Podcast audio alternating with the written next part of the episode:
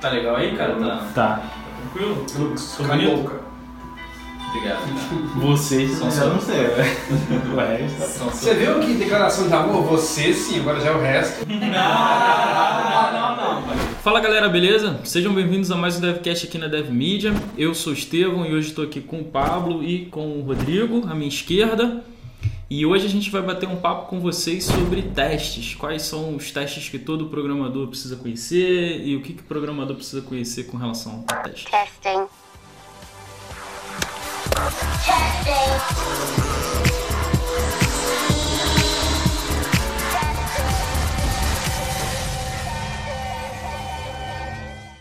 Vindo pra cá hoje de manhã, tava lembrando que há uns anos atrás eu trabalhava numa aplicação e a gente recebia crédito para usar essa aplicação.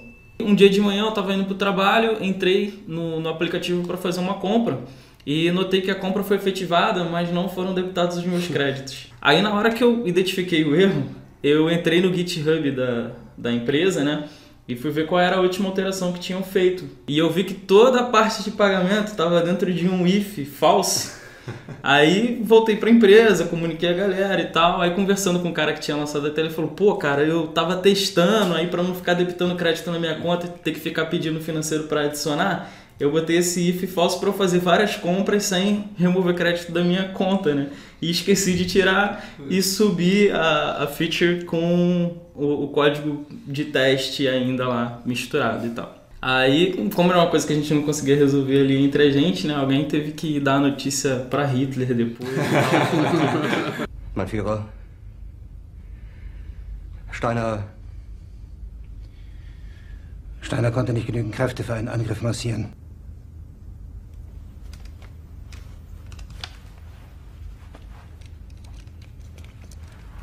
Eu acho assim que todo programador testa.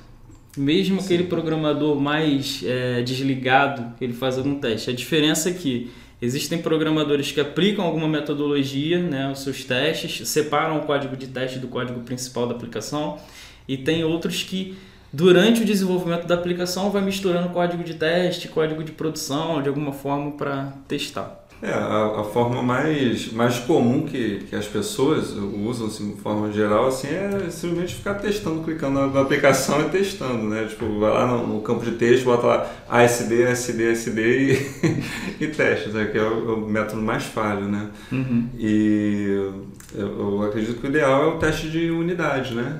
Que, que vai testar a- a- os componentes da, da- do sistema individualmente, né? Vai testar cada classe individualmente, assim.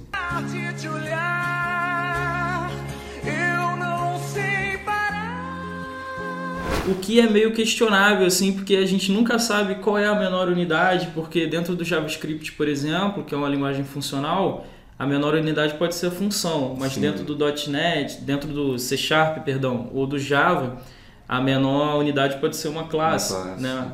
Como vocês costumam trabalhar com teste unitário?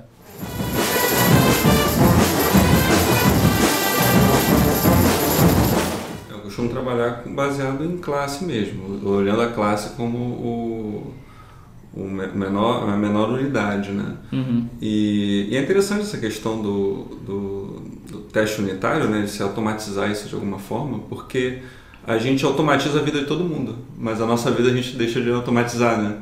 Então é, você consegue testar várias partes do, do, do programa de uma vez, assim, né? E como é que é essa coisa do teste unitário da classe? Assim, eu, fa eu crio um teste para cada classe ou eu testo alguns métodos daquela classe? Eu, eu acho que assim, o, o ideal, o ideal seria você escrever a classe já pensando nos testes. Né? Então você vai é, é, criar a classe e pensar na funcionalidade principal dela e observar os, cada um dos métodos e criar uma classe de testes específica para aquela classe e que vai ter todos os testes possíveis. É capaz de você ter mais de um teste por método, né? dependendo do que for, e para testar vários casos diferentes. Assim.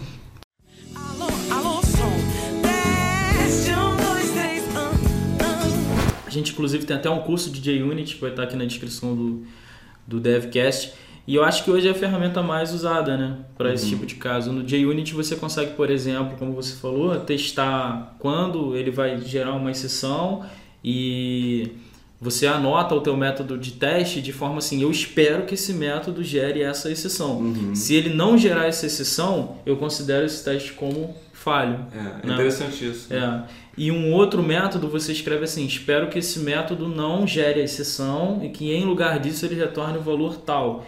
Então, se ele não gerar o valor tal e lançar a exceção, aí nesse caso ele falha. Então, tu testa os vários aspectos, né? cria vários testes para cada método específico. Isso não é só é bom para quando você está descrevendo ter certeza de que aquele método está fazendo exatamente aquilo, mas serve principalmente como documentação do seu software.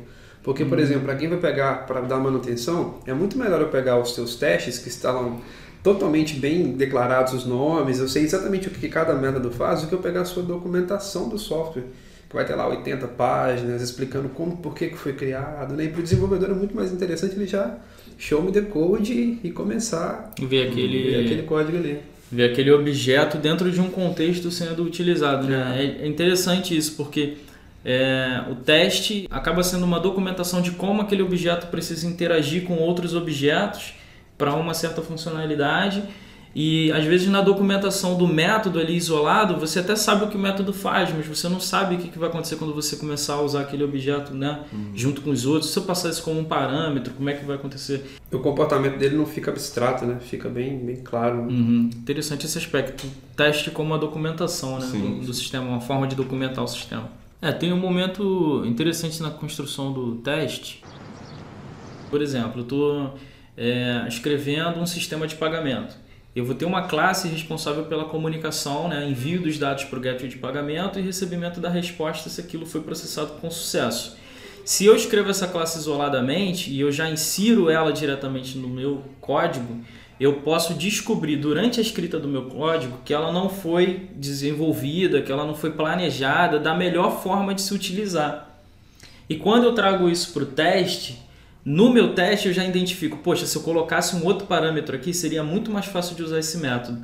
Pô, esse parâmetro aqui podia ser um tipo primitivo, podia ser um, um, um objeto. Eu consigo identificar esses pontos e o teste ele acaba influenciando na modelagem da, da minha aplicação. Porque eu estou vendo como aquilo ali vai ser utilizado. De repente, se eu não escrevesse o teste, eu nunca veria aquilo sendo utilizado, que eu posso estar desenvolvendo uma API para outra pessoa trabalhar né, com ela. E eu acabo escrevendo uma API melhor porque ah, eu, eu consegui colocar as minhas classes realmente dentro de um contexto né, de, de utilização e tal.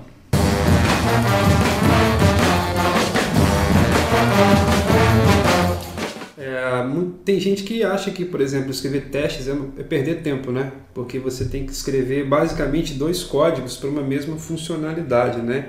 Então tem gente que prefere, ah, cara, eu vou testar da minha forma mesmo, sem fazer aquela suíte de testes, né? Acontece muito isso. né? Sim, e, e nesse sentido, é, assim, parece que é uma falta de produtividade, né? Que você vai, você você vai perder produtividade, assim. Mas é, só se você olhar a produtividade como linhas de código escrita, né? Tipo assim, você vai escrever bastante e tal. Mas em termos de tempo, só de você não ter que botar o negócio de produção para depois corrigir de novo, né? Você ganha muita agilidade, né? Esse é o ponto principal. E tem vários aspectos envolvidos nessa, nessa correção de código em produção, né? Porque é muito mais custoso você corrigir código depois que ele já está em produção. Se você não testa o código antes dele entrar em produção, você acaba passando a responsabilidade para o cliente testar. E aí você, além de ter a correção do teu código, você tem a correção dos dados que foram gerados incorretamente, Sim. gravados no banco devido a uma inconsistência no sistema, a falta do processamento de pagamento, né, como a gente abriu o DevCast falando, sujeira no banco, campos nulos, etc. Sim, sim. É, teve o caso do, do foguete, o Ariane 5, que o foguete explodiu em 30 segundos da decolagem. Caraca. porque o software que era utilizado nele era o mesmo software, ou melhor, tinha um processo do software que era usado no foguete anterior. E o foguete anterior não era tão veloz quanto o foguete, o Ariane 5. E aí ele atingiu uma velocidade tal que deu overflow e explodiu o foguete. Décollage.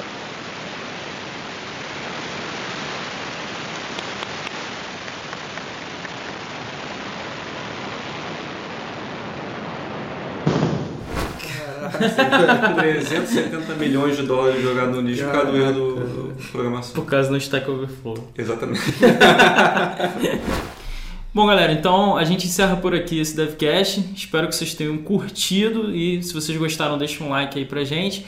Qualquer dúvida sobre testes ou sobre algo que foi falado aqui, vocês comentem durante o final de semana. Eu, o Pablo e o Rodrigo, a gente vai estar interagindo com vocês através dos comentários. E até o próximo DevCast aqui na DevMedia. E não esqueçam de testar os seus códigos. Verschickt!